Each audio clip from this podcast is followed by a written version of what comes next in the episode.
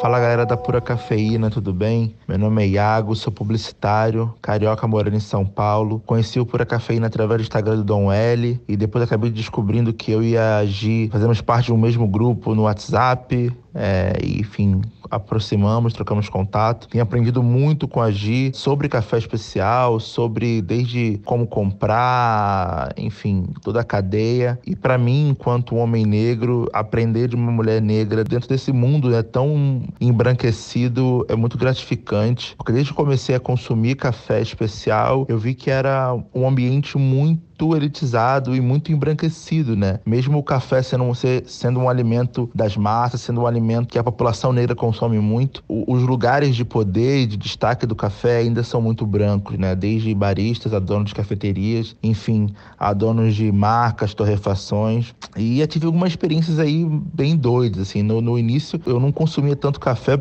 especial, né? E achava que não era um lugar para mim. Por justamente eu vi que a galera que tava nesse, nesse rolê aí do café especial era uma galera mais branca, mais hipster. E eu pensava que não era um lugar para mim. E eu vi que eu tava perdendo a oportunidade de tomar um produto de melhor qualidade e de aprender mais sobre algo que realmente faz parte não só da minha história, né? Uma história afetiva, mas também faz parte da história do país, né? E tem muitas experiências aí loucas, né? Nesse, nesse contexto aí do café. Eu lembro que uma vez eu fui numa cafeteria bem famosa aqui de São Paulo e bem cara também, né? Tava viajando trabalho, não morava aqui ainda na cidade. Tomei um café caríssimo, comi um, sei lá, um sanduíche caríssimo. E quando eu olho para cima, tem um quadro, né, nessa cafeteria, um quadro retratando colheita de café feita por pessoas escravizadas. E eu senti muito mal ali, porque, tipo, ali não é meu lugar e aquelas pessoas são meus antepassados, sabe? Por que elas estão servindo de decoração, sabe? Porque algo tão dramático e tão ruim da nossa história tá servindo de decoração decoração um ambiente que deveria ser agradável, né? É, mandei até uma mensagem para a dona da, da cafeteria, não surgiu muito efeito, mas a analogia que eu fiz, imagina você sendo uma, um judeu, uma judia, e entrar no estabelecimento e ver uma foto de Auschwitz ou algum outro campo de concentração. Foi o que eu senti. Então, eu acho muito importante ter pessoas como a Gi, mulheres negras, pessoas negras compartilhando conhecimento do café, estando no, na, nos lugares de influência e relevância dentro desse circuito do café especial, para que a gente possa democratizar esse acesso, né? Porque informação é poder. Você se informar, você vai beber melhor, você tem uma saúde melhor, você consome algo melhor. E a gente pode, inclusive, enfim, talvez mexer numa indústria e numa escala de começar a levar um produto de melhor qualidade para mesa da população, né? O café está dentro da, da cesta básica, né? Então, acho que é super importante. Estou muito feliz, sou muito feliz de, de, acompanhar aí, de ser alguém próximo a Gi, de ser um cliente assíduo do Pura Café. Toda semana eu lá fazendo meu pedido. E é isso isso. Brigadão, gente. Brigadão, Gi. E nos vemos em breve. Estamos vivos. Beijo. Salve, salve, ouvintes do podcast Pura Cafeína. Aqui é a Gi Coutinho e finalmente este episódio tão pedido por vocês, né, no meu Instagram, por e-mail, até pessoalmente, quando isso era possível, que é um episódio sobre café e raça no Brasil. A gente que é preto, a gente tá na produção de café, a gente tá em processos que envolvem a torra, no barismo, em campeonatos, no serviço de café em restaurantes. A gente é público consumidor consumidor, público consumidor com poder aquisitivo muitas vezes alto, né, de pessoas negras. Só que a gente muitas vezes é invisibilizado, a gente não é visto como marca, a gente não é visto como empreendedor principalmente no mercado de café especial do café, da máxima qualidade que a gente tem no mundo. Isso no Brasil é algo muito visceral, porque nós, pessoas pretas, somos vistas no mundo do café como pessoas negras escravizadas há muitas décadas. Em livros de história, a gente continua sendo retratado assim. Nas propagandas, na televisão, nas revistas, a gente quase não aparece. Então, se você concorda comigo, tá na hora de você refletir sobre isso, olhar para o seu lado e ver quantas pessoas você conhece que trabalham ou que consomem café especial ao seu redor e que são pretas, porque elas estão aí. Questione quando você entra numa cafeteria e o público é predominantemente branco, como disse o meu parça Iago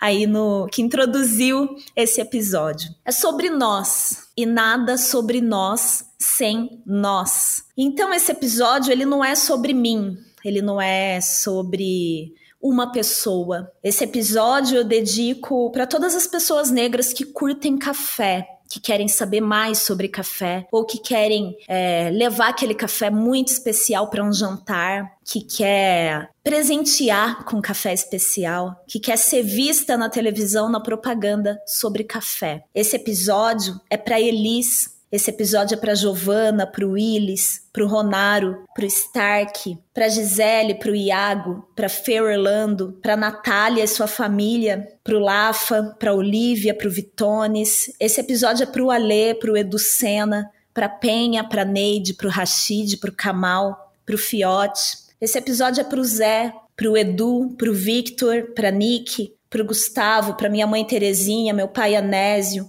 para Larissa, para Lígia, pessoas pretas que consomem café especial, os melhores cafés do Brasil e que trabalham com café ou que são apaixonadas por esse universo, pelo lifestyle do café especial.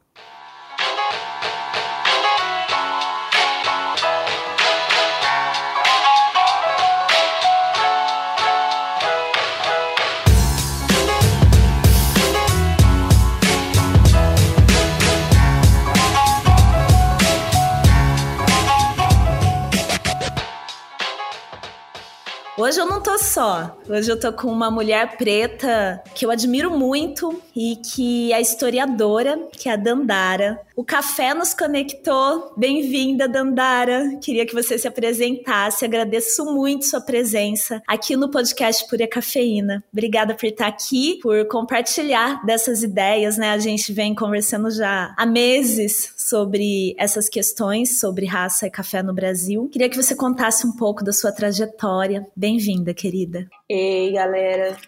É, obrigada, Gi, pelo convite. É, eu estou muito honrada de estar aqui, estou super nervosa. Você, para mim, já te disse isso, acho que umas 100 vezes nesses meses. Você, para mim, era uma, uma estrela, uma referência, e hoje não tem um dia que a gente não se fale. Isso, para mim, eu ainda estou processando isso tudo. A minha trajetória é a seguinte: eu tenho 33 anos, sou historiadora de formação, nunca entrei numa sala de aula, sou produtora cultural, trabalhei a minha vida toda em órgãos públicos e instituições públicas como produtora. Passei por toda a cadeia da arte, né? Curadoria, crítica, fui mediadora, só não fui artista. Tenho noção de todo o processo, mas sempre quis ter um espaço, um café. Meu sonho, ai, quando eu ficar mais velho, vou ter um café. E eu pensava em absolutamente tudo. Eu pensava na comida, eu pensava no piso, eu pensava na parede, na mesa, eu pensava em tudo, exceto no café.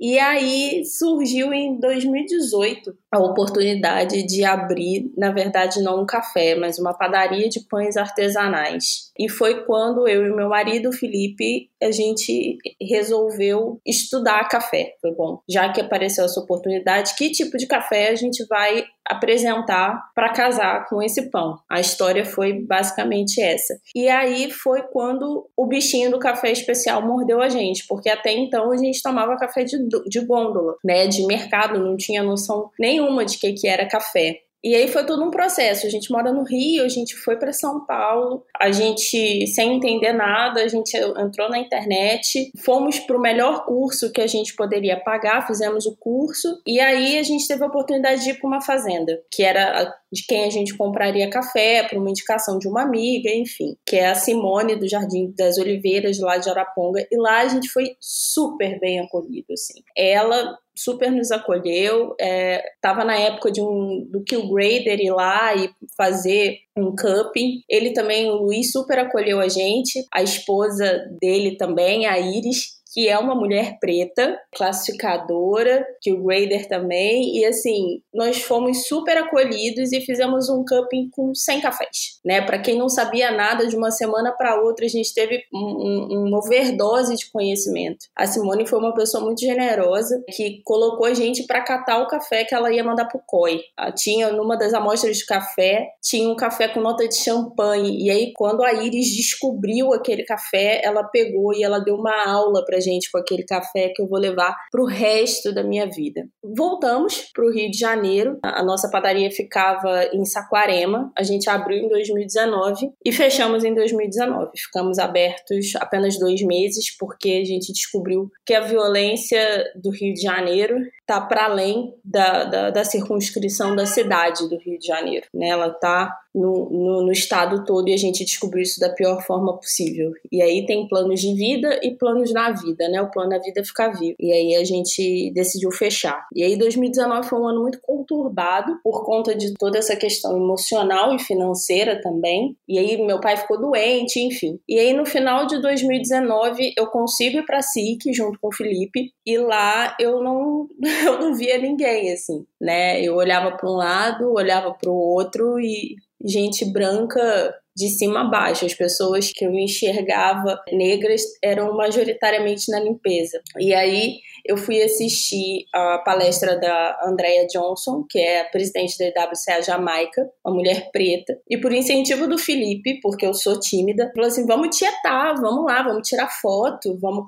conversar. E ela virou para mim e perguntou assim: cadê as pessoas negras desse lugar? Eu falei: olha, eu tô nesse rolê só desde de 2018, mas assim, eu também queria saber. É, até então eu não tinha visto ninguém, assim. Nesse, nessa mesma SIC, eu descobri a Kivian Rodrigues, do projeto Jovens Baristas, que tem um projeto muito legal de passar conhecimento de barismo para jovens LGBTQIA+, e ou em situação de vulnerabilidade, e vários alunos dela estavam nos estandes trabalhando como barista. Então, assim, não era qualquer formação, era uma formação que, de fato, de excelência. E já conhecia o seu podcast, já seguia você no Instagram, mas por alguma razão muito louca, eu, eu conhecia o podcast, mas eu não escutava muitos episódios, e eu não tinha atinado de que você era negra. Em, em algum outro podcast falaram de você e falaram que você era uma mulher negra. E aí eu fui, entrei no seu Instagram enlouquecida, e aí foi quando eu, que eu vi um, um, um material aparecendo você, sua figura, porque aparecia para mim era vídeo de bebida, sabe? Eu falei, caramba, mais uma pessoa e que eu já gostava do seu trabalho, do que aparecia para mim, e foi assim, o, mundo se abriu para mim nesse aspecto, porque foi quando eu resolvi de fato me aprofundar no sentido de que era uma pessoa que era estava próxima no sentido real, sabe? Porque a Kivian estava fazendo um projeto de educação muito legal, mas que não que não era que não era o meu foco, não era o meu objetivo. A outra pessoa estava na tava na Jamaica né? Simples assim. E aí, final de 2019, eu fui para a SIC. Em 2020, por ter fechado a, a, a, padaria, eu falei: bom, eu vou voltar para minha profissão, eu vou voltar a ser produtora e vou, e vou custear o, a minha educação em café para eu voltar a viver de café. E aí veio a pandemia e estamos trancados até hoje. Ai, Dandara, que legal. Tudo que eu queria era ter te encontrado na SIC. Para quem não sabe, gente, SIC é abreviação para Semana Internacional do Café, que para quem já ouviu outra temporada desse podcast ou episódios anteriores, já deve ter ouvido, né, eu falar sobre isso. Inclusive um deles a gente eu entrevisto a Mariana Proença, que é uma das diretoras aí de toda a programação, né, da SIC, uma amiga muito querida.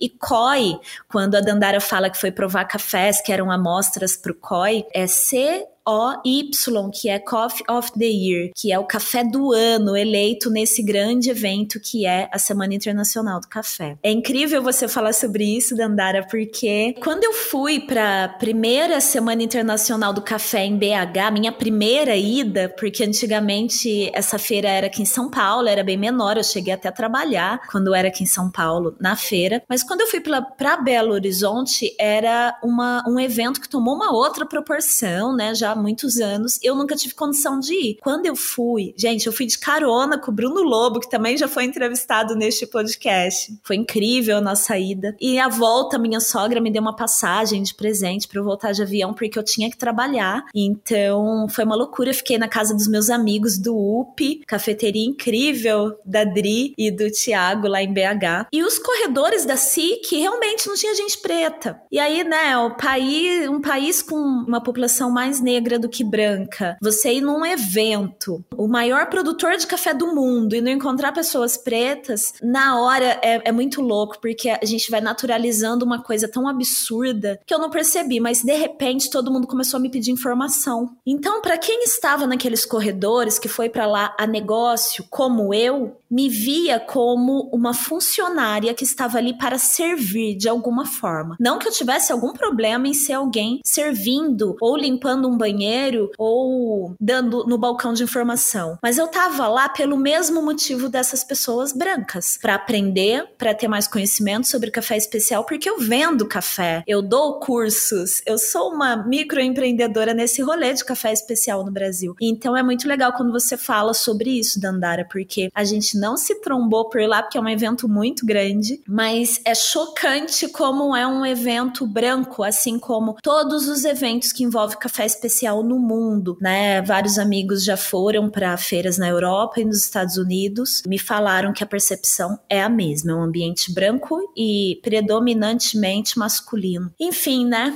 É isso. Eu queria que você me contasse agora o que você anda fazendo, porque a gente está mudando também esse cenário, né? E com muita política Queria que você me contasse sobre seu papel hoje na IWCA e na vida, né? Porque independente de um cargo em alguma instituição, nós somos muito militantes nesse rolê para mim viver é um ato político, né? Eu acho que a roupa que eu visto, o cabelo que eu uso, a comida que eu ponho na boca, o café que eu bebo, para mim é, é, muito difícil diferenciar qualquer coisa que eu faça de política, até porque eu sou aquela, eu sou aquela chata do rolê, sabe, que boicoto supermercado, boicoto marca, enfim. Então eu faço de tudo, é micropolítica do poder, onde eu posso, onde eu posso exercer esse poder, seja consumindo ou não consumindo, fazendo ou não fazendo, eu tô nessa dinâmica. Então, 2020, pandemia trancada dentro de casa, eu decidi, depois de escutar uma fala da Isabel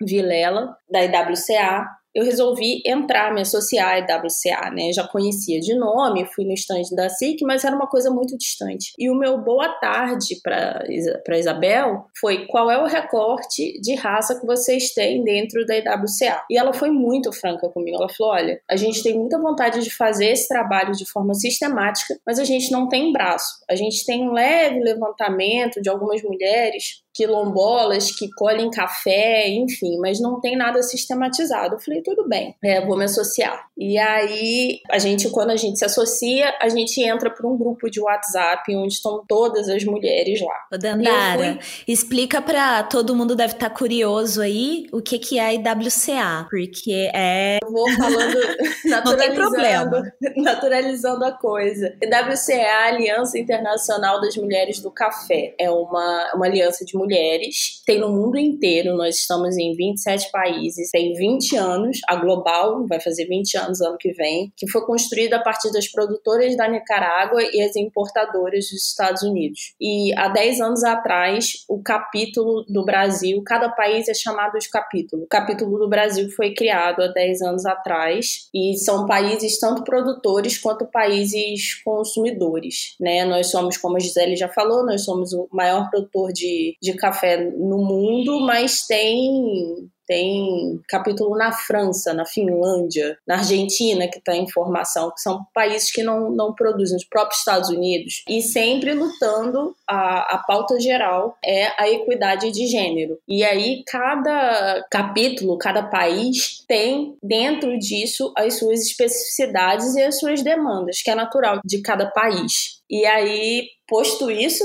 o que é a IWCA Brasil, a gente, quando a gente se associa, a gente entra para um grupo de WhatsApp, que é a forma que a gente se comunica de uma forma mais rápida. E eu, muito ativa ali, porque era a forma que eu encontrei de absorver o que acontecia no mundo do café de forma muito rápida. Teve no final do ano, um pouco depois da SIC, teve uma, uma palestra, um evento enorme sobre café ligado à, política pública. Tinha uma série de, de, de falas relativas a isso. E eram 27 pessoas, sendo que uma era mulher. E foi um rebuliço, com toda razão. Com toda razão. Só que eu sou muito bocuda. É, e aí elas estavam lá falando, reclamando, querendo escrever uma carta, e enfim. E aí eu falei, gente, vocês estão com sorte, né? Porque mulher tem pelo menos uma. Agora, preto, tá difícil aí nesse negócio, né? Não tem, não tem nenhum. Tem nenhum. E aí a minha, a minha fala foi super acolhida, novamente. Foi quando a Elga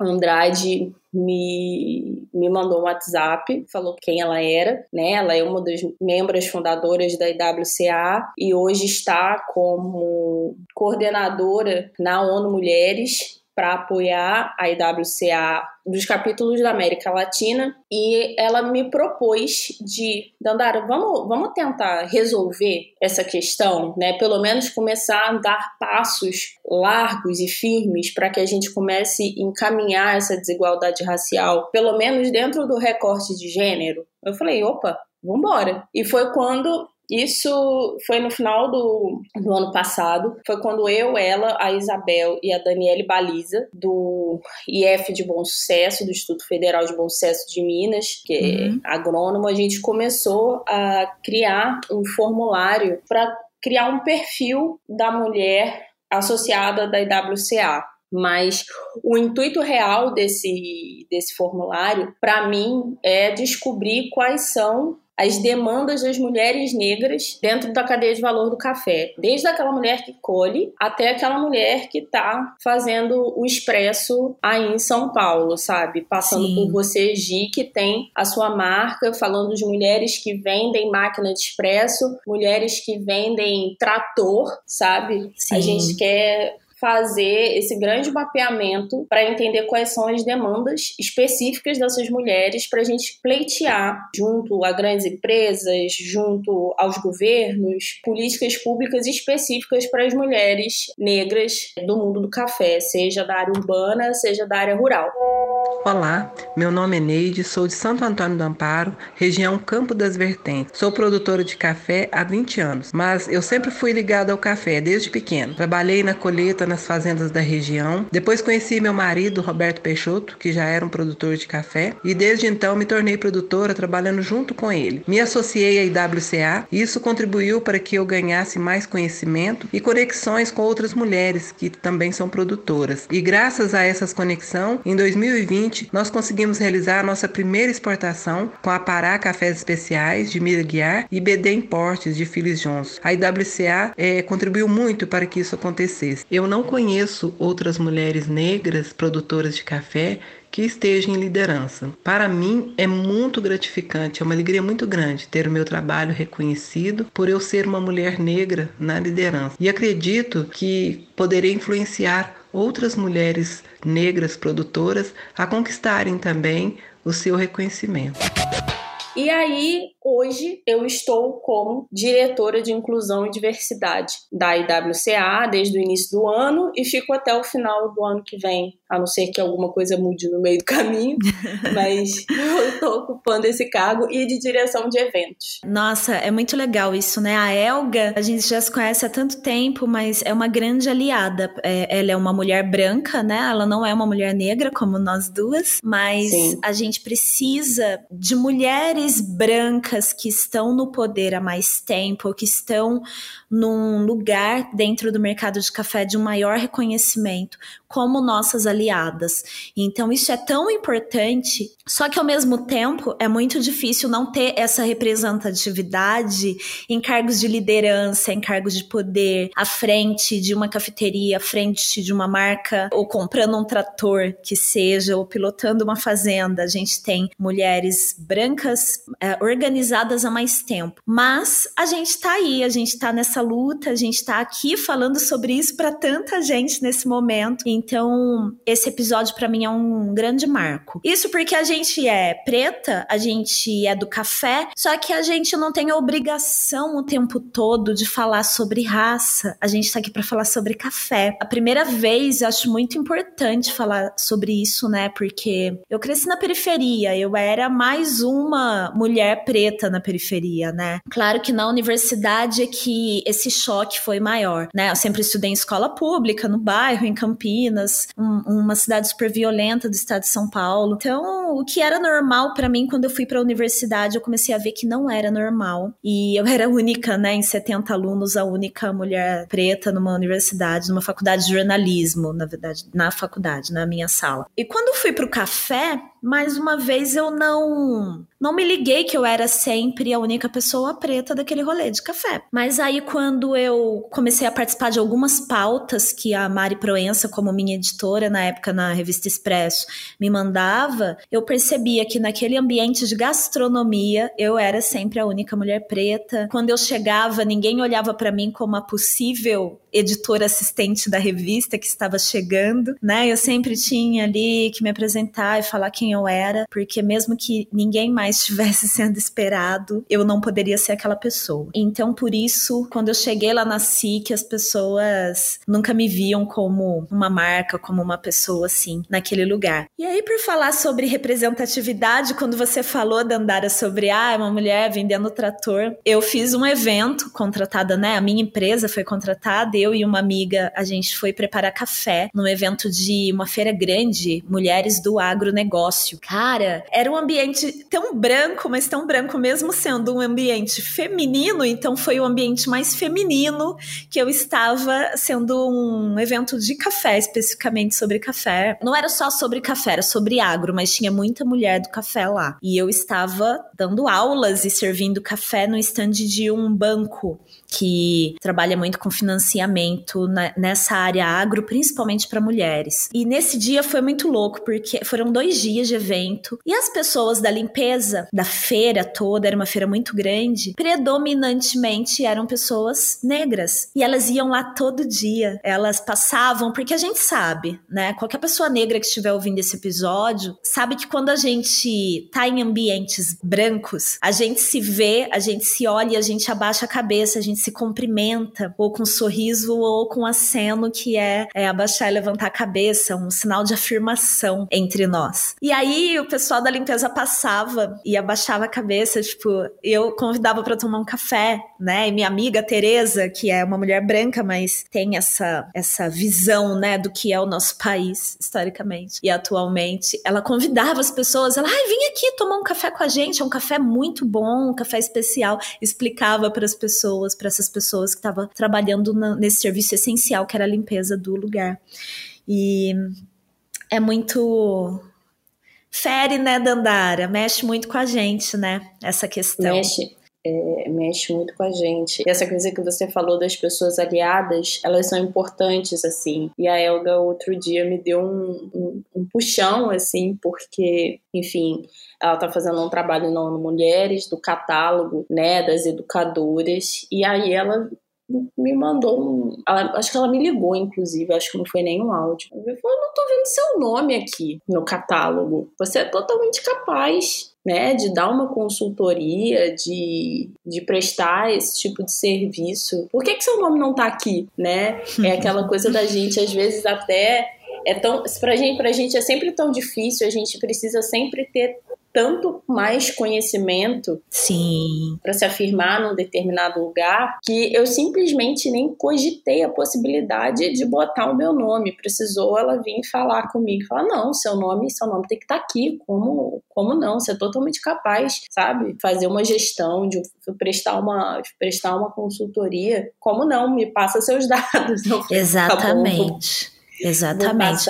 E... Inclusive, continuando até, quem é essa questão de ter mulheres aliadas, mulheres brancas aliadas, porque a questão racial é uma questão de todo mundo e principalmente, predominantemente, deve ser uma questão das pessoas brancas. Quem me abriu os meus olhos para isso dentro do mercado de café especial foi a Kelly Stein, do podcast Coffee, Cofé, né? Mas a gente fala Coffee carinhosamente. A A Kelly é jornalista e é uma mulher branca. Depois de ir para um evento internacional de café especial, ela viu esse debate sendo feito em um dos seminários que ela assistiu sobre café e raça. E quando ela voltou para o Brasil, ela fez uma, um evento com palestras e se sentiu obrigada a ter uma pessoa preta ali. E aí ela me convidou para falar sobre raça. E naquele ano, naquele momento, eu não tinha dados, eu não tinha histórias para falar ali sobre café e raça no Brasil, sobre café especial e raça. E aí eu levei perguntas, né? Foi bem chocante, assim, porque eu levei perguntas sobre essas perguntas que eu fiz no começo, né? Sobre as pessoas que você conhece que bebem ou que trabalham com café especial. E depois eu voltei a fazer essas perguntas quando eu fui convidada por outra aliada nossa, que é a Josiane Cotrim, né? Uma das fundadoras da IWCA. É ela que trouxe a IWCA para o Brasil. E ela me convidou para o café da manhã na SIC, na Semana Internacional do Café, quando eu vi minha cara naquele telão, eu do lado da Ana Illy, ali naquele auditório, e a Mari Proença intermediando o, o papo, e ela jogou a bola para mim, né, deu a bola para eu cortar ali, como outra aliada é, importantíssima nesse rolê, perguntando sobre, a questão era sobre as mulheres, né, no café, e ela falou, ah, quando é uma mulher negra, então essa diversidade, como que é isso para você? E aí, em frente àquele auditório com frio na barriga, eu tinha pouco tempo tempo e eu fiz essas perguntas, né? Eu pedi para levantar a mão quem ali conhecia uma produtora de café negra, algumas levantaram a mão. Depois quem alguém que torra café, sendo uma pessoa negra, menos pessoas levantaram a mão. Baristas negros, menos pessoas levantavam a mão e por aí foi. Nesse evento eu conheci a Neide Peixoto, da família Peixoto, que é uma grande aliada hoje também para a gente estudar sobre isso, né? Porque os ambientes são muito diferentes, né, Dandara? No campo, no barismo e tudo isso. Eu queria que você me falasse um pouco sobre, como historiadora, como que você vê esses registros históricos, o começo de tudo isso, os primeiros registros que a gente tem do negro no café. Conta um pouco para mim. Tem algum livro que a gente até estava comentando esses dias que você queira falar, porque eu fico com nó na garganta cada vez, minha amiga, que eu preciso ler sobre a história no café do Brasil, como a gente é, é visto, né? Registrado. Pois é, tá, tá, tá difícil terminar o livro, viu? tá, tá difícil. Mas eu tenho que terminar até por questões de trabalho, mas bora lá. Então, para começar, café, para quem não sabe, se é que existe ainda algum ser humano sobre a face da Terra que não tenha essa informação, pega lá agora. Café é preto, gente. Café é um fruto etíope, tá? Então, assim, para começar, ele é nosso. Quando o café vai para a Europa e antes vai para aquela região da Pérsia, do Oriente Médio, ele não vai sozinho. O, o fruto, a, a muda, ela não vai sozinha. Eles não sacam o saber do bolso do nada e desenvolvem o saber. O saber vai com eles porque eles retiraram, nesse primeiro momento, pegaram o saber junto com a árvore. E aí vai disseminando. E aí, quando acontece o advento da escravidão, eles mais uma vez, como em tudo, o negro serve como mão de obra especializada. Isso é no café, isso é na arquitetura, isso é na metalurgia. E na própria história, né, Dandara? Na própria, na própria história. Como historiadora. A história, a, a forma que, que a história é conduzida, a filosofia, isso é tudo, é literalmente é tudo nosso, gente. O que aconteceu foram roubos, apropriações e desenvolvimentos. Mas a essência é, é, é nossa A gente é trazido para cá, a gente é sequestrado para as Américas como mão de obra qualificada para N coisas e para o café não é diferente. O café ele foi motivo de escravização em massa, mas também foi motivo de libertação de muitas pessoas escravizadas, sobretudo mulheres. Eu vou falar desses casos porque quando a gente fala de escravidão, a gente já já tem muita gente falando do que que é escravidão. Sim. Essa imagem na cabeça muito forte. Uhum. Então vamos falar, vamos falar da, da do que a gente não conhece. Muitas mulheres escravizadas que eram chamadas de é, escravas de ganho, né? Elas, elas iam para as ruas, nos centros urbanos, e elas vendiam quitutes, o, o que gera a baiana que vende acarajé, tabuleiro de cocada, de uhum. quitute, isso também acontece com café. E muitas mulheres conseguem comprar a sua alforria e a alforria de outras, de outras pessoas escravizadas através do, do café vendido, né? Do, do, do, do saquinho de café. O café era pilado e tinha uma latinha, algumas eram, eram latinha, outras eram um saquinho mesmo de tecido, e era vendido, esse dinheiro era rachado com o seu proprietário até que ela juntava isso e comprava. E hoje, né, fazendo um link para hoje, e aí quando eu falo hoje não é não tem um hiato nisso, né? São vai isso vai se reconstruindo ao longo da história. Quem nunca foi numa repartição pública e viu uma senhorinha, um senhorzinho negro vendendo aquele cafezinho na máquina, na máquina não, na, na garrafa térmica? Sim, ou até mesmo servindo, né, o café. A própria presidência da República há muito tempo tem uma pessoa negra que serve o café, que aparece ali atrás dos políticos nas coletivas de imprensa e tudo mais, servindo café com a xícara, com o brasão, né, da República. Vou te falar uma coisa que eu nunca falei para ninguém. O meu avô foi copeiro do Juscelino Kubitschek. É mesmo?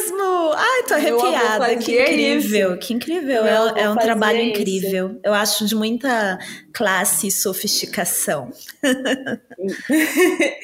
e, e assim, né? Então, o café ele vem como sustento e forma de libertação desde sempre. O problema é que a gente não encontra esse tipo de fala nos livros de referência de historiografia do café. Exatamente. O livro que tem, que, que as pessoas usam como base para estudar café, né? Sejam as pessoas, os coffee lovers ou as pessoas que trabalham com café, seja em qual instância seja, quando elas decidem ler sobre a história do café, tem um livro referência. A história do café no Brasil, da Ana Luísa Martins. da Ana Luísa Martins, que com uma forma organizacional historiográfica, da linha do tempo documental, ele é ótimo, eu não tenho um A para dizer. Uhum. Agora, o problema é quando uma pessoa, uma historiadora, pega a história do país e simplesmente não problematiza de forma crítica o objeto de estudo dela, que é o café. Quando ela romantiza todo o processo escravocrata que esse país passou. Ela citar negros que, quando a abolição foi implementada, implementada em 1888, que por dificuldades de ter um teto e comida, tem registro de negros falando que preferiam continuar escravos. Sem criticar Sim. isso, né? Isso é um registro histórico, isso. mas é um registro você... histórico, mas é,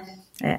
Complicado. Não, é, isso não é isso não é posto de forma crítica, isso é posto de uma forma extremamente romantizada, Sim. né? Como N outras coisas. Quando ela vira e fala da Revolução do Haiti, a Revolução do Haiti, para quem não sabe, é a libertação dos negros do Haiti, inspirados, o Haiti era uma colônia francesa, inspirados na Revolução Francesa, eles fazem a própria revolução, eles saem cortando um monte de cabeça de branco e ela chama de revolta sangrenta. Ela cita um cafeicultor do Haiti que vem fugido para o Brasil e fala que ele teve que sair correndo por conta da revolta sangrenta. Minha querida, não foi revolta sangrenta.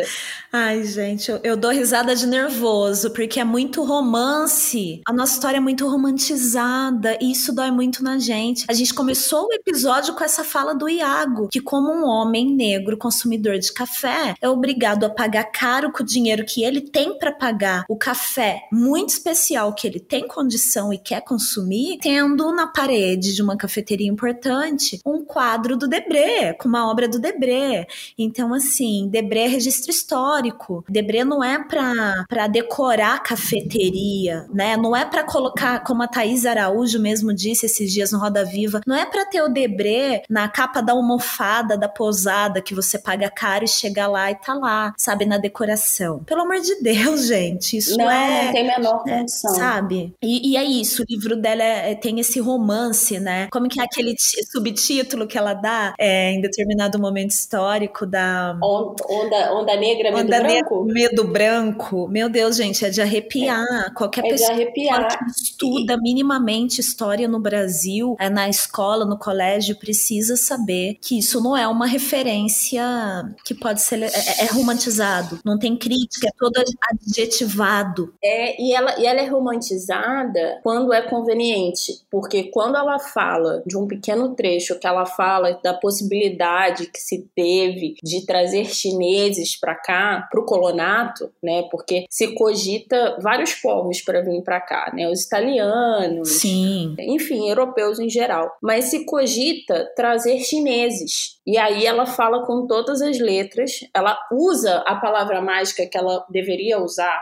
no decorrer do livro para explicar uma série de coisas, que é racismo. Ela fala subitamente, ela saca do bolso para falar dos chineses. Mas não fala sobre racismo quando fala dos negros. Exatamente. Ela fala da família Almeida Prado como se fosse o alecrim dourado de São Paulo, que fizeram muitas coisas, muitos prédios, abriram ferrovias e estradas, fizeram isso tudo. Por quê? Porque ganharam dinheiro às custas do nosso povo, porque o dinheiro deles não vem do café, o dinheiro deles vem de muito antes. O dinheiro deles não vem da cana de açúcar que eles, que eles plantaram também. O dinheiro deles, a grosso modo, vem da chicotada que deram no, no meu antepassado e no seu. Que loucura, né? O primeiro produtor de café do Brasil nos registros históricos, que é o Palheta, que leva todo o mérito de trazer as primeiras mudas de café para o Brasil, ele foi o primeiro comprador de escravos para trabalhar em fazenda de café, né? É o primeiro Exatamente. produtor e as pessoas romantizam e homenageiam ele e todo esse Brasil colonialista, casa grande, de um jeito que a gente encontra isso nas embalagens de café até hoje,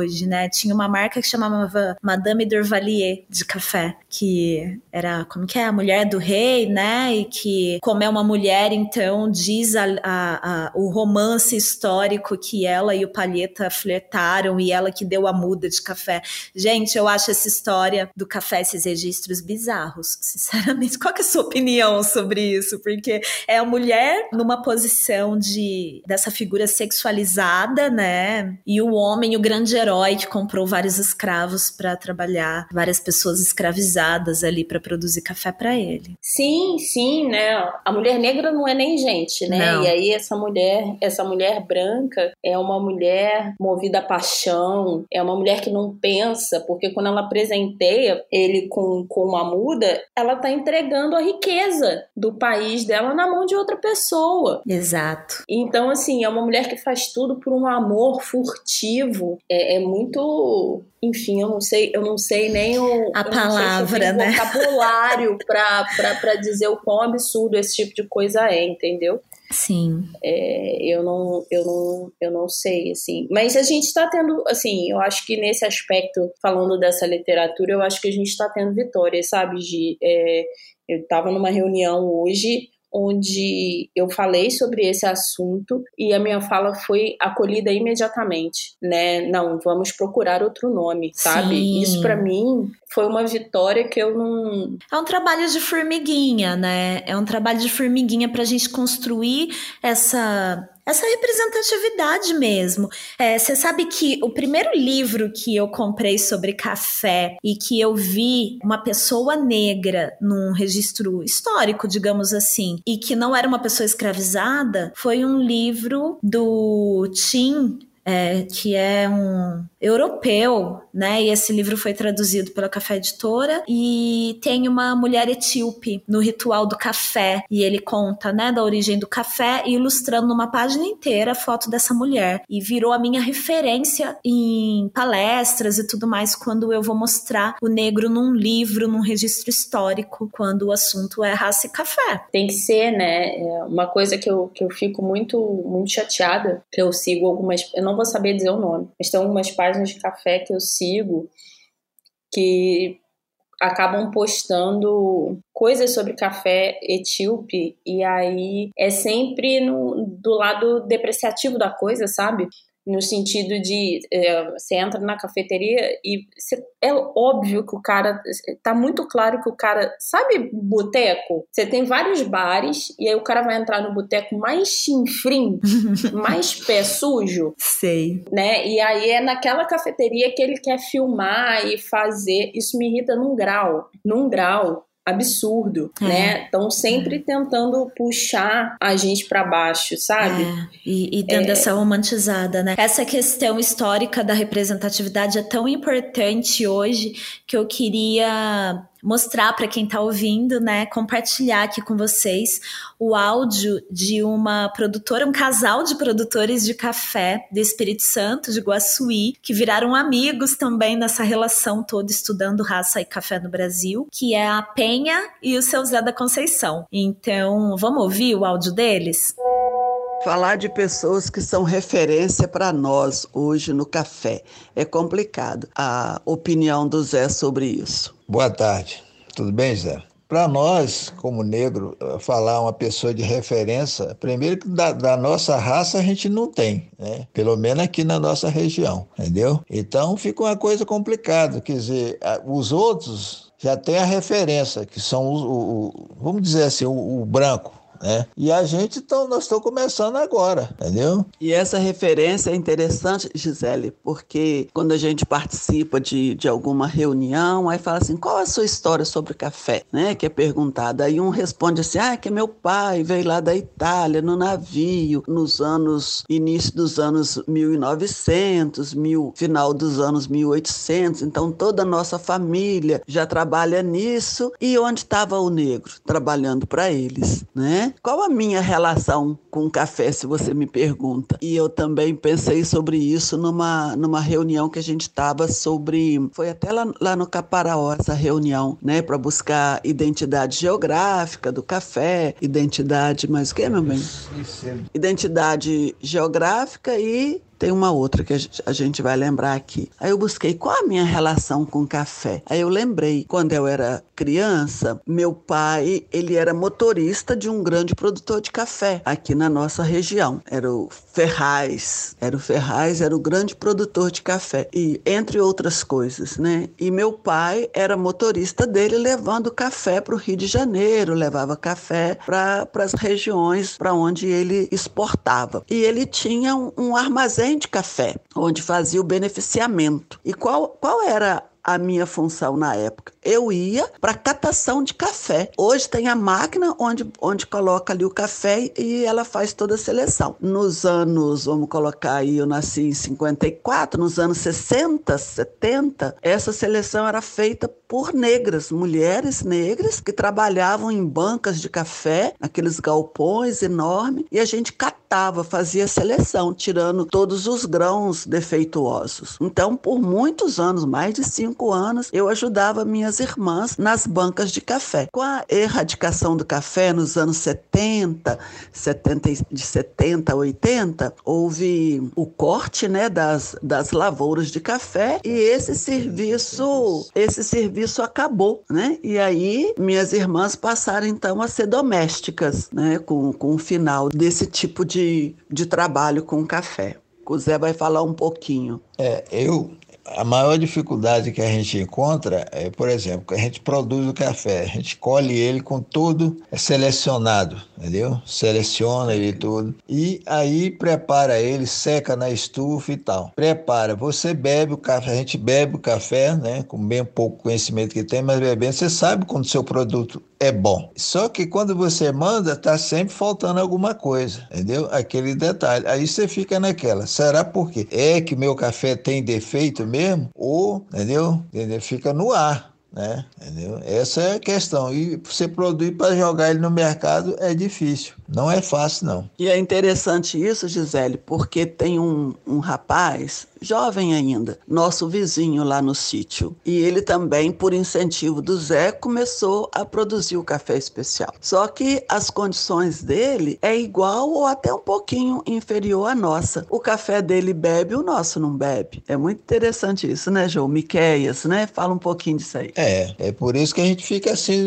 pensativo, né? Porque eu às vezes vou lá, dou a dica para ele, explico todinho, às vezes até ajudo ele, preparo, aí na hora o dele chega em primeiro, o meu chega em segundo. Aí você fica, mas como? Entendeu? Você não vê a condição dele é inferior à, à nossa, assim, né? Estrutura, né? A estrutura entendeu? É, você vai lá no nosso, a gente tem estufa, tem o terreiro suspenso, entendeu? Às vezes tem, vamos lá, despopa, ele também despopa. Quando chega o dele, está em primeiro, ele está em segundo. Quer dizer, ou terceiro, é, ou não está. Quer dizer, então fica aquela coisa no ar. Para você ter uma ideia, teve uma, uma venda online de café agora no, no final do ano. Esse rapaz entrou também. Aí mandamos uma, uma amostra né, do, do nosso café, que tinha pontuado 82 pontos, 83, não me lembro direitinho, né? 83 pontos. Mandamos para lá a amostra. Não sei como, não escolheram entre os, os 30 compradores, mais ou menos, eram uns 30 compradores. A nossa amostra não foi escolhida. A desse rapaz foi. Então, a gente, por mais que a gente queira assim dizer, não, não é, não é a questão da raça, não é a cor da pele, mas a gente percebe que é sim a cor da pele. E entrar no mercado, né? Por exemplo, a gente tem mandado as nossas nossas amostras lá para Sicília. E a Sicília, não sei, é um mercado complicado, porque a nossa amostra, ela, mandamos uma última agora, semana passada, e mandamos a mesma para um, um laboratório do, do Estado. O laboratório do Estado fechou 80 pontos, 80,1. Vamos ver o que, que vai dar a mesma amostra lá com ela. Então a gente percebe assim claramente que é a questão da, da cor da pele, sim. A questão para o negro entrar, entrar nesse mercado ou qualquer um outro mercado mercado é muito difícil. No mercado do café, muito mais ainda porque enquanto o nosso povo negro trabalhava lá na labuta, o dono era o branco. Então isso faz toda a diferença. Quando você chega, a sua história é a história de quem ralou lá no sol quente. A história do outro é daquele que usufruiu do lucro daquilo que você fez. Né? Então, as histórias são diferentes e no mercado ela pesa muito. Complicado, né, Dandara? É, eu só tenho uma coisa a dizer, é o pacto da branquitude, né?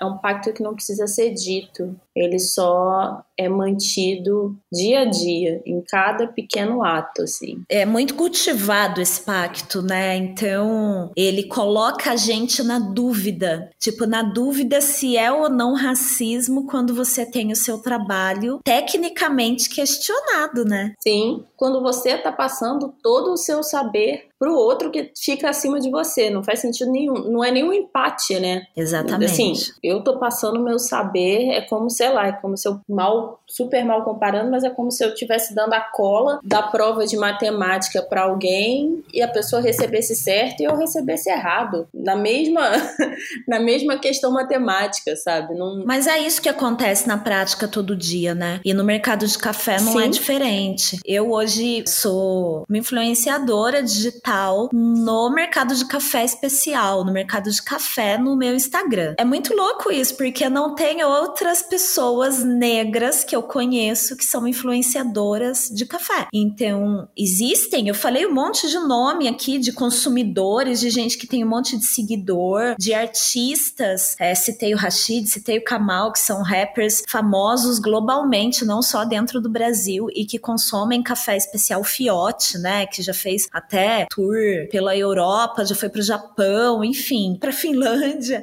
Mas, enfim, não, eu nunca vi essas pessoas fazendo fazendo um public post sobre café, enquanto eu vejo o tempo todo pessoas brancas que também têm muitos seguidores, que são influenciadoras, mas tomam muito menos café que eles, tomam cafés com qualidade muito mais baixa que o café que eles tomam, entendem menos de café como consumidores, mas não ganham para fazer publicidade sobre café. Então, as marcas precisam avançar nisso. As marcas, é, é a indústria do café precisa ter esse olhar diverso, né? Sim, a indústria do café tem público, né? E, e, quando eu penso em empresa, né, eu quero, eu quero saber quem são os, influ, os influenciadores no meu público, sim, né? Sim. Né? E elas ignoram, elas preferem perder dinheiro por não acessar um determinado público do que gerar esse mote de, de influenciadores para esse lugar. O povo preto é tão sedento por representatividade, eu acho importantíssimo a representatividade eu acho que ela é necessária, mas ainda assim ela é um lugar muito arriscado porque ela pode cair numa representatividade vazia. Sim. Mas isso é papo para uma outra coisa. Sim. Mas a gente é tão sedento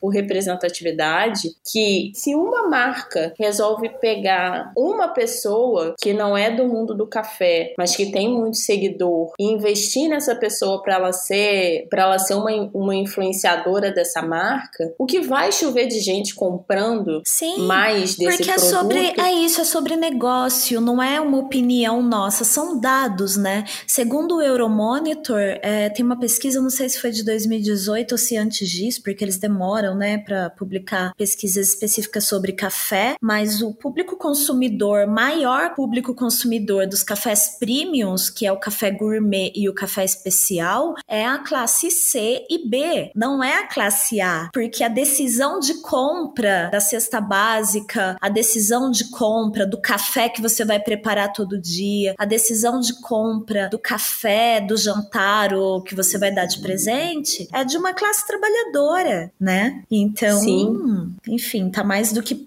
comprovado, mas como a influência, publicidade sempre trabalhou em volta de um status, esse status é branco e é hétero, né? E hipster é, agora.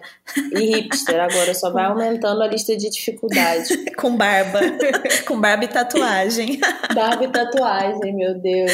Ai, Cara, ai. esse negócio de representatividade foi uma coisa que eu já tinha até comentado com você, mas mas eu acabei não falando aqui e eu fui fazer o dever de casa ontem, foi em relação à SIC Online, né? Ah, tá. É, porque que... durante, é, por conta da pandemia, a última edição da Semana Internacional do Café foi online, viu, gente? Está disponível é... ainda para assistir todo o conteúdo lá. Tá, tá, tá disponível e eu entrei, eu entrei, porque quando teve a SIC, eu assisti, mas como acontecem vários painéis ao mesmo tempo, a gente não consegue, como presencialmente, a gente não dá conta de tudo. E eu tinha contado três pessoas negras nos painéis: você, o Tiago Damasceno e o Luiz Carlos Gomes. O Tiago é cofundador do Café e o Luiz Carlos é produtor da Nescafé. Mas eu fui fazer o dever de casa ontem e aí eu fui ver quantos palestrantes tiveram nos três dias e quantos eram negros. Eu decidi, na verdade, olhar pessoas não brancas, né, negras e asiáticas. Tá. Foram 179 palestrantes, é, seis negros, né? O Tiago, você que eu já citei, o Luiz Carlos Gomes também que eu já citei, o Mauro Júnior, CEO da Certifica Café, o Tiago Sabino, mestre de torre e proprietário da Sensory Coffee Hosts, a Cintia Matos, então presidente da IWCA, e três asiáticos, a Amy Fukaori, Uhum. o Ryoraki Kukodai e o Ensei Neto. Ou seja, foram seis negros, três asiáticos. Foram nove pessoas é, e nenhum indígena. Isso foram, foram nove pessoas é, não brancas, aí estendendo o debate em, é, em 179 palestrantes. Nem juntando os dois grupos étnicos, nós chegamos a 10% da SIC. Nem assim. Então, e essas assim. pessoas estão aí, né? Essas pessoas estão é. aí. Por isso que eu falei que esse episódio é para nós porque quando o George Floyd foi assassinado nos Estados Unidos e o Brasil entrou naquela onda, quero ser antirracista, deixa eu ver aqui se minha única amiga negra conhece outras pessoas pretas no café, porque eu não consigo enxergar, meus olhos não conseguem ver essa diversidade no setor.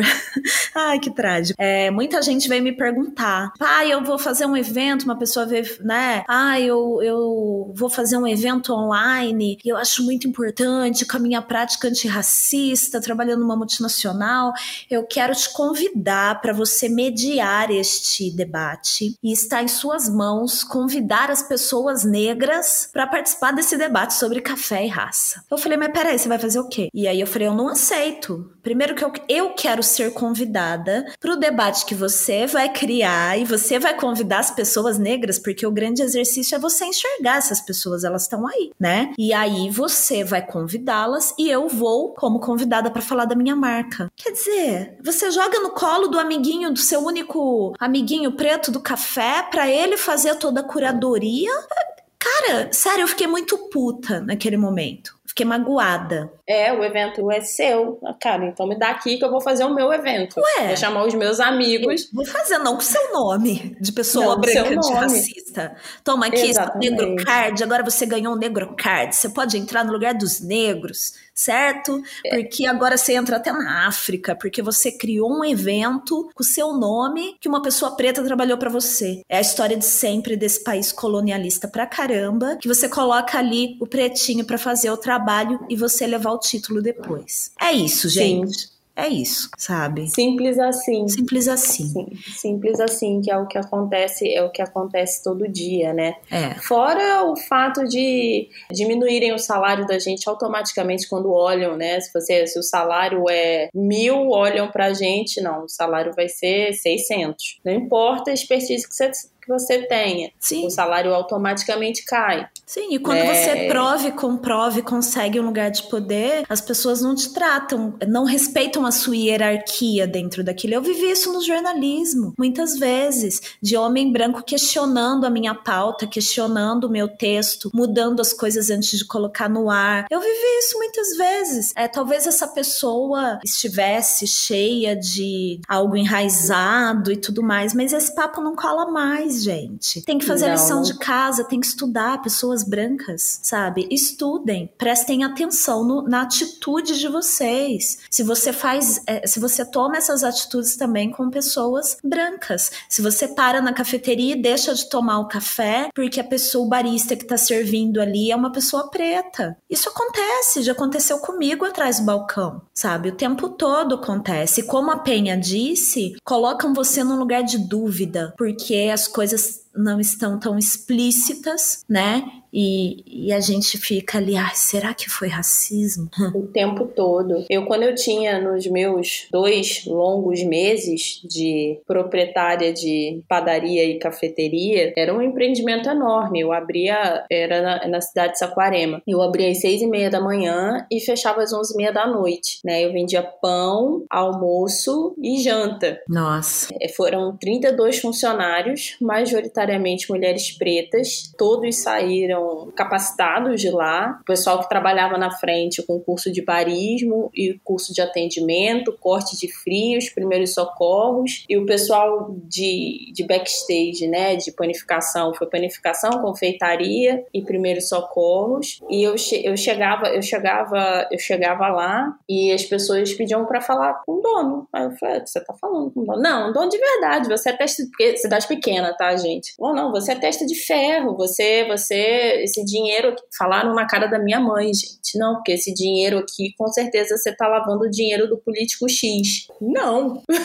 não. Isso aqui é um dinheiro de uma vida, dinheiro de, sabe, de muito, de muito tempo, sabe? E aí as pessoas começaram a questionar o que do nome, né? Que o nome era um nome africano, era o Bará. E, e aí as pessoas começavam a, a- a questionar a questão do nome. Tudo sempre é uma questão, sabe? Se fosse um judeu abrindo uma, sei lá, uma padaria com, com o nome, sei lá, Barvitsa, não, não ia ter problema, sabe? E, e tudo era uma questão. O uniforme, o uniforme tinha um turbante. Por que um turbante e não uma touca? Eu falei, porque o Sim. turbante Nossa, protege quantas, do mesmo jeito. quantas vezes eu fui para feiras, feirinhas aqui em São Paulo vender café. Teve uma vez que eu entrei no táxi, é, cheia de caixa, cheia de coisa, e, o, e com o turbante na cabeça, exatamente por isso, para proteger, e também porque sou eu, né? Uma mulher negra, uh, isso faz parte da minha cultura. E o taxista fa uh, falou uma vez: é, Você tá fantasiada de baiana? Tipo, baiana, fantasia, quer dizer, o traje das baianas, que para ele é uma fantasia, fantasia. porque as pessoas colocam a, a, peruca de cabelo black power, é, usa o turbante, é, coloca a roupa branca da baiana, algo sagrado, e, e fala, ah, é mimimi essa história de falar que isso é apropriação cultural, para depois a gente passar por isso, acharem que o turbante que tá na sua cabeça é um, uma fantasia. Agora, tem várias cozinheiras super famosas, brancas, que usam turbante exatamente para proteger os cabelos, né, ali na na cozinha de uma forma prática e também respeitosa. E ninguém nunca pergunta para essas cozinheiras famosas se ela tá fantasiada. Então é sobre raça, sim. Essa representatividade está muito no balcão. Eu trabalhei em cafeteria que a pessoa não via a dona, e, é, que é branca, e passava e falava: Dona não tá aí. Gente que tomava café todo dia, deixava de tomar o café porque eu que estava no comando naquele momento, na, na confiança Nossa. da dona. Né? Eu passei por isso algumas vezes e para ilustrar também um pouco isso sobre representatividade, sobre os nossos sonhos de pessoas pretas do café, eu trago aqui o depoimento do Stark, né, chamado carinhosamente na comunidade do Café Especial de Stark, e também da Elis Bambil, minha amiga querida, que hoje está trabalhando numa grande empresa de café. E vamos ouvir os dois. Muito obrigada, aliás, por vocês dois que já trabalhamos juntos em, em vários eventos, em várias coisas, mandarem esses depoimentos pra gente. Então, Vou ser meio sincero, assim, eu, eu, no mesmo cargo que eu conheço alguns baristas, assim, ali, de, dizendo de atendimento de balcão, né? Conheço alguns baristas, tanto internacionalmente quanto nacional, né, como brasileiros. Não conheço sendo sincero, não conheço muito é, baristas na parte gerenciais das cafeterias, na parte de proprietários, de donos, de professores, de juízes de campeonatos. É, não conheço muito, sinto uma carência sobre isso. É muito mais comum eu conhecer apenas baristas, né? Digamos assim, pessoas que estão ali com a barriga no balcão, mas em outros cargos é um pouco difícil. Conheço você que é autônoma, no qual então eu admiro bastante, mas que já foi já foi barriga no balcão, como eu costumo dizer, né? Já fiz bastante frilas por aí, ainda faz até hoje. Você que faz seu próprio negócio. Em um cargo diferente, assim, eu conheço você e o Robinho, que era do PPD, né? Que acho que agora nem tá mais no Brasil, foi para Portugal. Mas o Robinho do PPD também era um, um dos proprietários do PPD, então era um, um, barista ali. Mas ele tava ali com a barriga no balcão, mas era um barista que eu sabia que ele tinha uma parte da, da propriedade do, do negócio, assim. Então o negócio era bem a cara dele, inclusive. Então era algo de se inspirar, assim. Tipo, pô, eu conheço um preto que é dono do próprio café. Mas assim, de resto, infelizmente, eu não conheço, não tenho acesso a essas pessoas, assim. Então é um sentimento de frustração, né? Porque a gente tem tanto preto no Brasil, tem poucos, pouquíssimos baristas e pouquíssimos em, e quase nenhum em outros cargos. Pelo menos que eu tenha visto, não conheço nenhum juiz de campeonato preto, não conheço nenhum professor assim de cursos renomados, é, de tipo SCA, Keygrader, não conheço professores assim negros. Enfim, é um sentimento um pouco de um pouco frustrante. Raça e café no Brasil, qual é o meu sonho? Bom, é, juntando um pouco do que eu acabei de falar, acho que eu queria ver um pouco mais dos pretos ocupando esses lugares, mas aí eu não diria tanto só em, em questão de baristas, professores e juízes de campeonato, mas como baristas ali numa, em alguma final de campeonato, ganhando um campeonato, representando o Brasil no Mundial, ou baristas negros de fora ganhando o Mundial, você não vê nem na final direito, e clientes a gente vê pouquíssimos clientes em cafeterias que não sejam como o PPD, por exemplo, que é no centro da cidade, tem, aquela, tem uma questão política mais escancarada, então atrai bastante. A gente não tem medo de ir, mas em outros lugares, diríamos que chiques, né? Tipo Pinheiros, público de Pinheiros, você quase não vê negros nesses lugares, pretos nesses lugares. Então é uma coisa que eu gostaria muito de ver, que fosse normal, sabe? Sem ser apelativo. Pretos trabalhando pretos consumindo, porque a gente faz cafés excelentes e o nosso povo não consome desse café muitas vezes, entendeu? Então eu gostaria de ver mais gente tendo acesso a esse café especial, a esse café de qualidade que a gente tanto fala. O meu sonho ver um homem negro, uma mulher negra ganhando o campeonato brasileiro de barista, sendo considerado o melhor barista do Brasil, chegando no mundial, tendo mais representatividade, sabe? Porque é isso, como eu falei, a gente vê muita gente em operação e só em operação e não tendo controle do dinheiro e das tomadas de decisão, sabe? É, eu acho que a gente ainda tem que chegar lá e tem um caminhozinho aí ainda, sabe? É, eu tive a chance de conhecer o Robinho, que hoje em dia tá em Portugal, que ele foi chefe de bar lá no Santo Grão e depois um dos sócios do PPD, mas ele é o único que eu conheci num cargo acima, sabe? Que não fosse só operação. Então, num lugar como São Paulo, onde a gente tem muitas cafeterias de café especial, tem que se pensar nisso aí, né? Tem alguma coisa muito errada. Mas é isso, eu acho que o sonho é ver mais negros donos de cafeteria e pessoas negras fre frequentando também ambientes assim, né? Porque isso é uma coisa que a gente sente quando a gente tá em operação, que é um lugar muito branco, muito classe média ainda, sabe? É difícil, a gente passa por situações horríveis, então pessoas negras no comando. Tem a Gisele Coutinho, tem a Letícia Souza, tem a Giovanna Caroline, tem o Anderson William, tem o Stark, tem tem a tem a Gisele, sabe, que trabalha comigo. Eu acho que são as pessoas que estão na operação, estão estudando e fazendo os corres para para ser visto, sabe? Como eu disse, a gente não tem um, um barista negro campeão, sabe? de campeonato. Então, as minhas referências são as pessoas que estão no corre junto comigo, sabe? Do meu lado, tentando mudar, tentando fazer diferente, tentando crescer. E eu gostaria de ter essas pessoas sendo referências para muitas outras, sabe? É, a gente não é pouco e, e, a gente tem que ser referência um do outro. E de verdade, essas pessoas são para mim todos os dias, mesmo.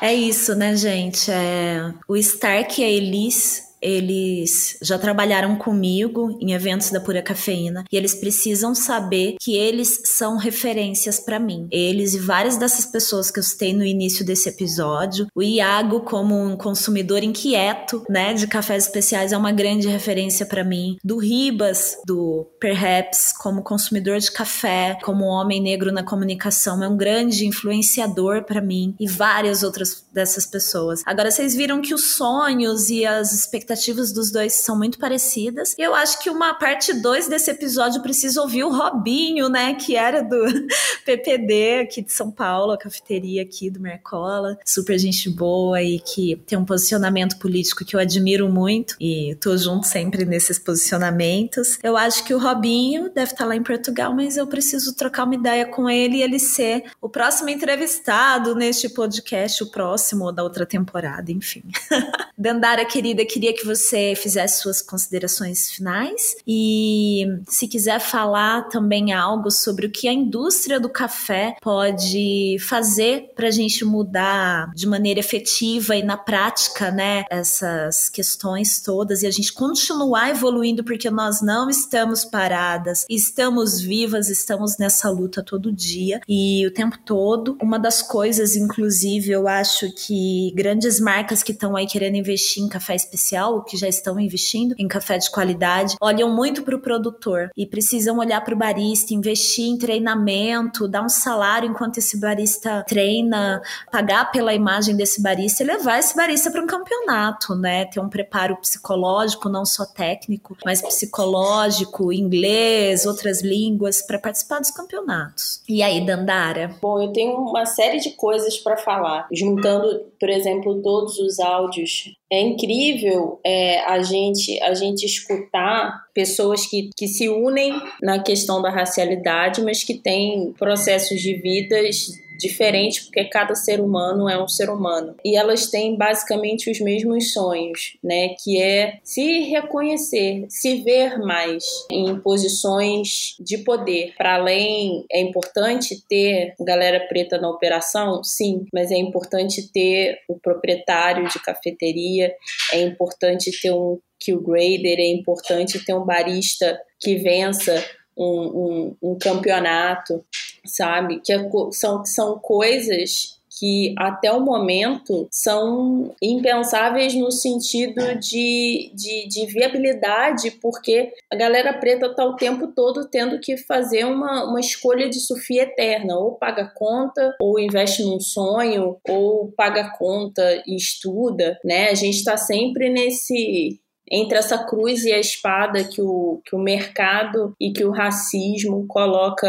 coloca a gente, né? Que o capitalismo coloca a gente, porque sem o racismo é o que move o, o capitalismo, né? Pela, pela desigualdade social. É incrível a gente escutar o, um, o áudio como da Penha, ela falando que as classificadoras de café eram mulheres negras, tem um hiato, vem a maquinização para beneficiamento e quando essa profissão ressurge é, para a mão humana de novo, com o rebeneficiamento, que é a classificação, né, para o café especial, ela vai para uma mão branca e masculina. É, é uma profissão que está na base, tem o hiato, a gente corta e ela inverte num grau absurdo. É difícil ver mulher fazendo isso e é mais difícil ver mulher negra fazendo isso, sabe? Isso, isso para mim, isso me, me, me deixa meio me deixa meio zonza, sabe? Sim, sei. É muito Eu sei bem. Eu sei, é, é, isso que você falou é tão importante, né? Porque quando esse trabalho de classificação do café vira algo muito valioso dentro do mercado de café de especialidade, de cafés especiais, é algo do homem, é algo do, né? É difícil você ver uma mulher provadora de café negra. É, é horrível você entrar numa sala de cupping e olhar para os lados e só ter homens é, ser predominantemente masculina, aquela sala e branca. Ai, é tão complicado complicado, é tão. Vem tanta coisa na minha cabeça. Sabe? É, e, e é, é, é, muita coisa que vem. E assim, você perguntou o que, que eu acho que o mercado deveria fazer. Porque ele olha, o mercado, ele, quando ele olha para o diferente, né? Que não é diferente, né? Sim. Mas que ele olha assim, aí vou dar um, um vou dar um olhar especial para determinado lugar, ele olha sempre para o mundo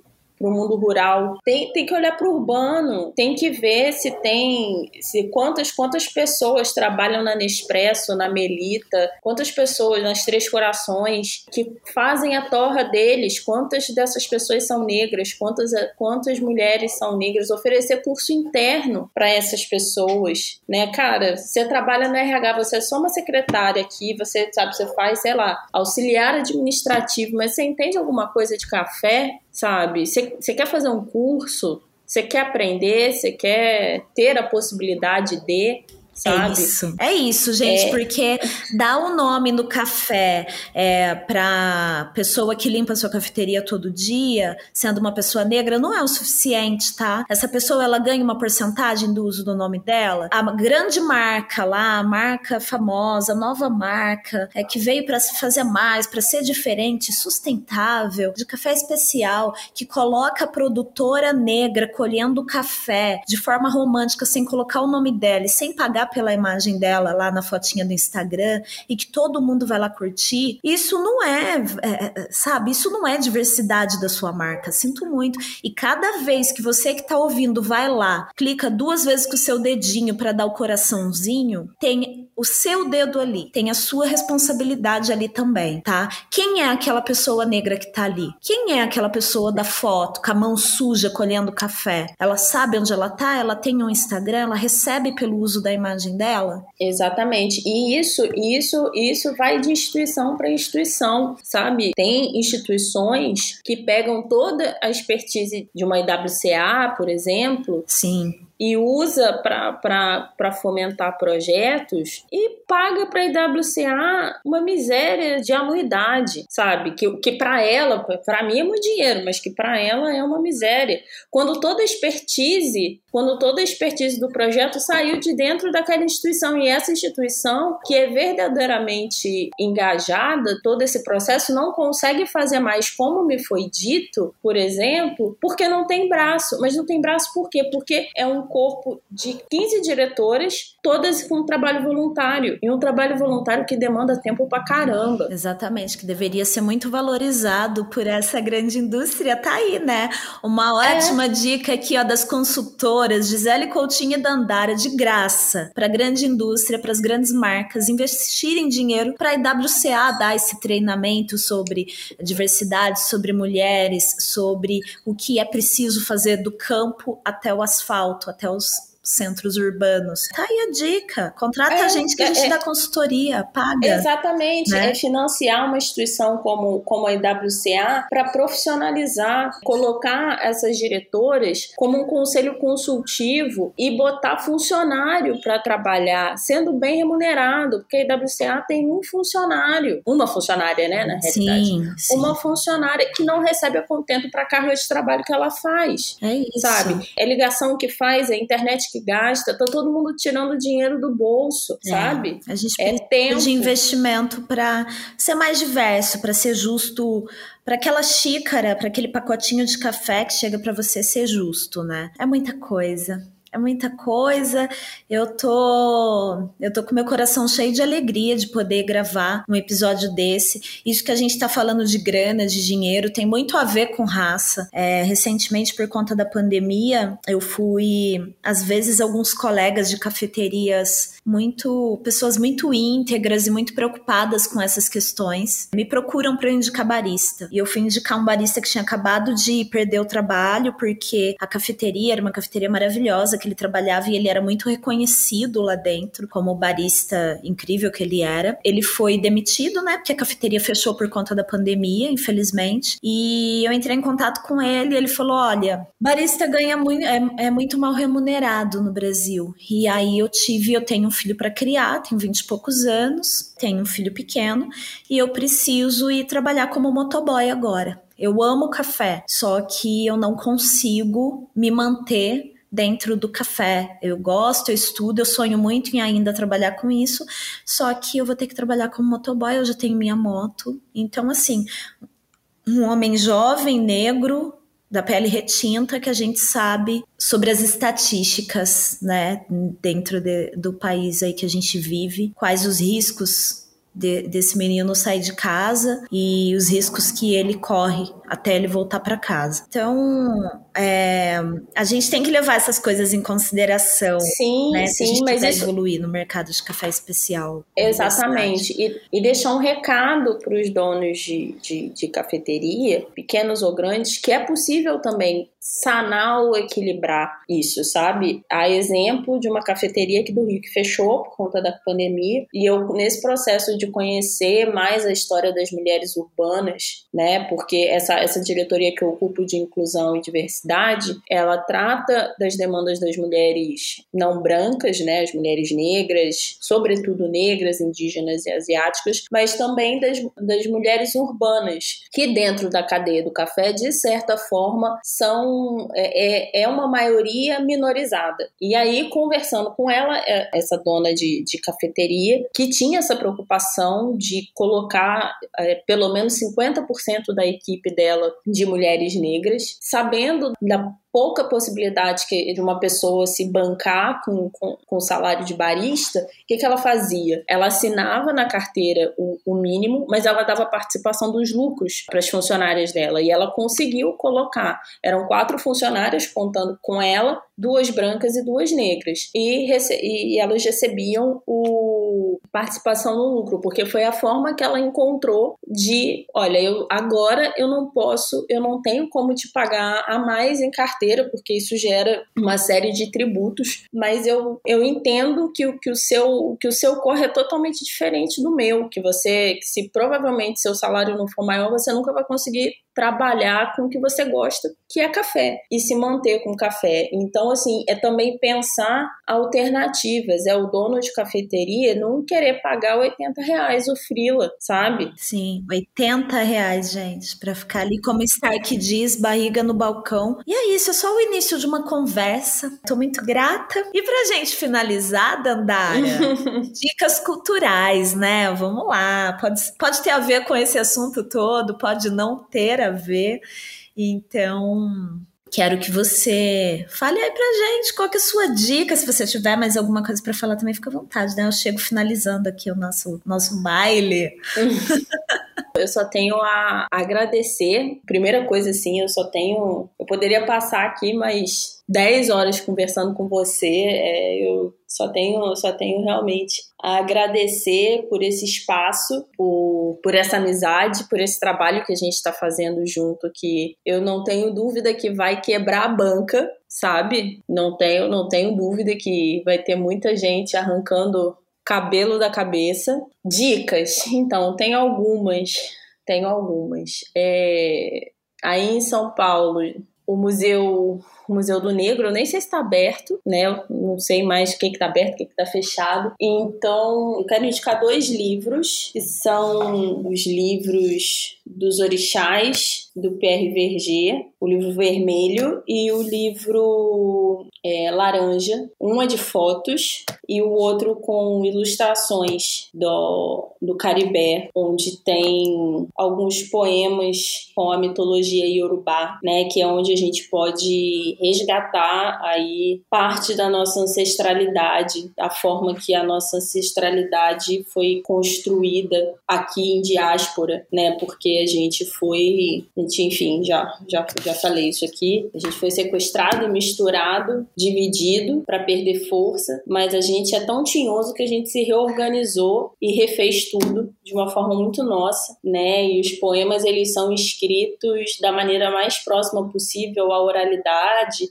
né, e vem falando a história dos orixás. São dois livros que eu tenho como inúmeras referências, mas esses aqui são livros que de certa forma me, me conectam ao mais antigo que eu consigo que eu consigo chegar na, na minha árvore na minha árvore genealógica. Demais, demais. Obrigada, querida. Uhum.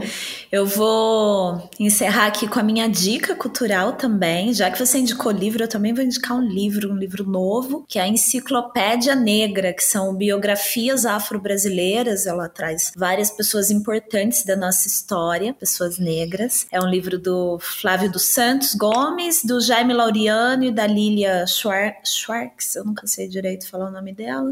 Schwartz, né? E tem ilustrações do Oga, queridíssimo aí, tomador de café também, meu chapa. E é isso, gente. Muito obrigada. E eu acho que uma grande dica também é, é, vocês comprarem. Fica aqui um desafio, na verdade. Compre um café de qualidade, presenteie uma pessoa negra que você convive, ela sendo ou não tomadora de cafés de qualidade, de cafés especiais. Presente para elas, para essas pessoas, esse universo tão incrível, encantador e caminho sem volta do café especial eu tenho certeza que essa pessoa tá pronta para provar desse universo de aromas e sabores complexos e incrível, que faz parte aqui do nosso dia a dia na pura cafeína. A gente fica por aqui, Dandara querida. Nossa, axé, muito, muito, muito obrigada. E é isso, agradeço também a Voz Ativa Produções por mais esse episódio. E até o próximo, hein, gente? É isso aí, Pura Cafeína tá de volta com o podcast em todas as plataformas. Beijo. beijo.